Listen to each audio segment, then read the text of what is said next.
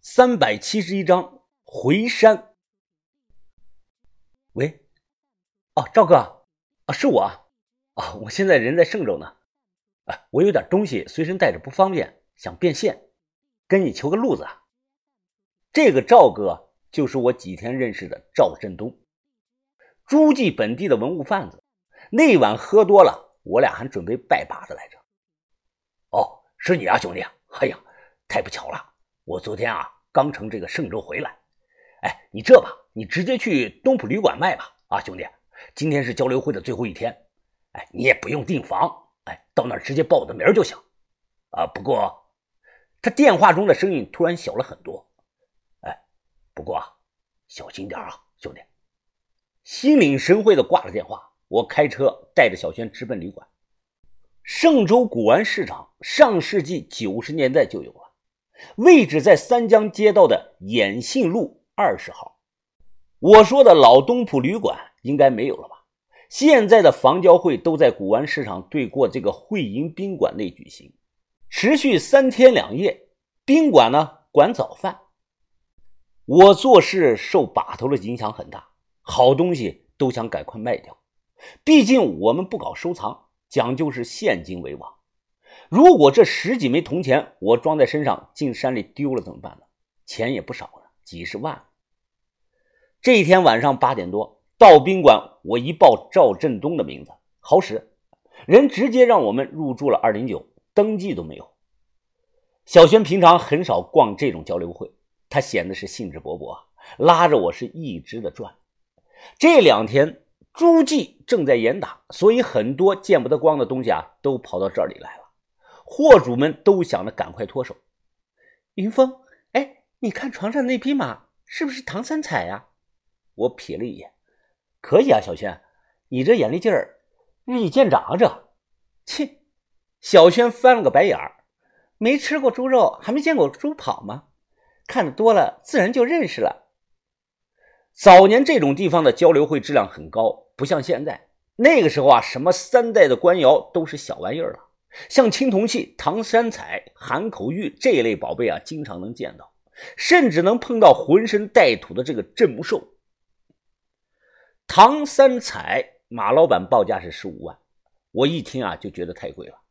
不要一听这个唐三彩啊就认为很值钱，在唐代晚期，唐三彩已经流入到了寻常的百姓家，行里真正贵的那种有蓝彩的。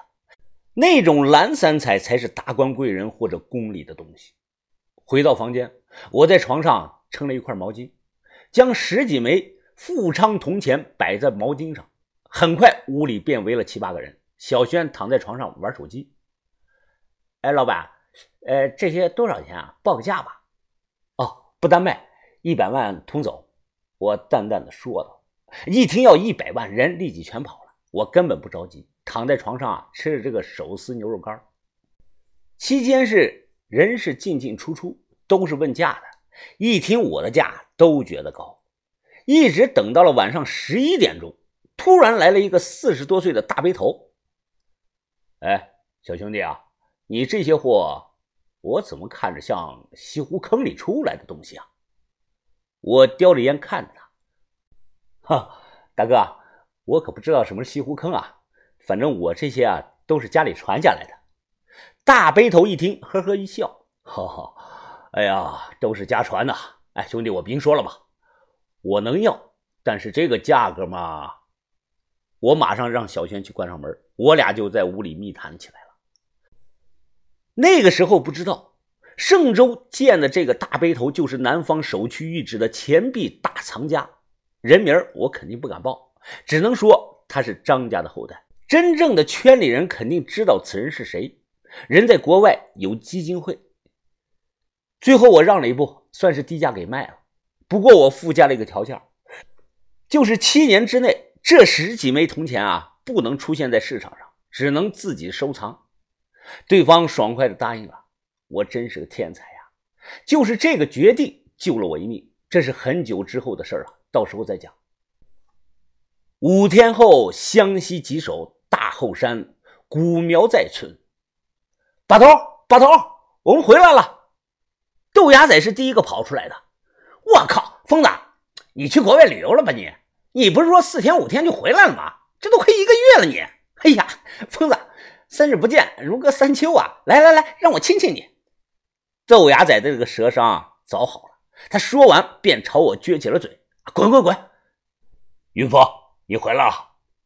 哎，于哥，你头发呢？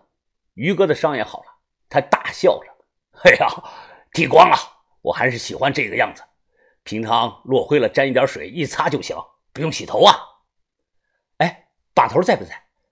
把头和市里的赵爷办事呢，大概明天就回来了。那蛇女和范神医呢？怎么不见他俩呀？听我提起了蛇女，豆芽仔和于哥同时沉默了。一股不祥的感觉啊，马上袭来。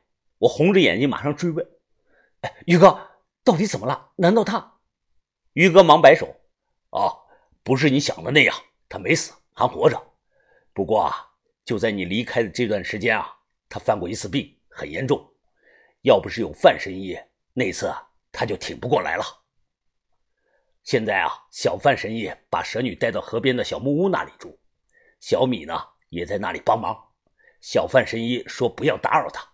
不过既然你回来了，那你就去看看吧。”玉凤，我急忙赶到了河边的小木屋。远远的我就看到了范神医在院子里煮着一大锅的什么东西，烟雾缭绕的，都快将他包围了。范姐，范姐！我大声的喊。范神医猛地回头，他被呛得连连咳嗽。哦，云峰，你回来了！我赶忙跑到跟前。啊范姐啊，这这煮的什么东西啊？哎，蛇女呢？锅里是一大锅沸腾的黑水，仔细的一看，这水啊，竟然还有点泛蓝。只才一个多月不见，范神医的鬓角处啊，竟然有了丝丝的白发。他才二十多岁，他兴奋的跟我介绍：“啊，啊，云峰啊，这是我根据医术研究出来的根治蛇女虫病的秘方。哎，你别看现在是一锅不起眼的黑水。”等我煮到九次以后，就能炼出来一种丸药，叫乌梅追虫丸。这个药啊，一定能治好蛇女的病的。范姐，你头发……